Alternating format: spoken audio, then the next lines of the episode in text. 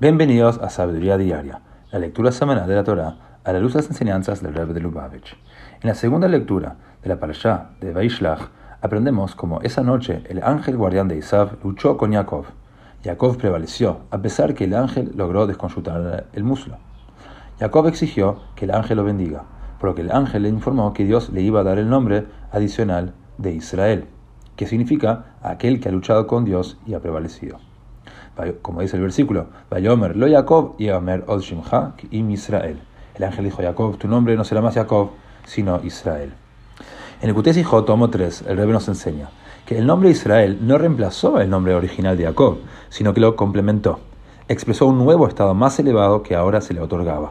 Mientras que Jacob tuvo que luchar con Isaac para asegurarse las bendiciones de Isaac, esas bendiciones eran ahora otorgadas abiertamente a Israel por el ángel guardián de Isaac.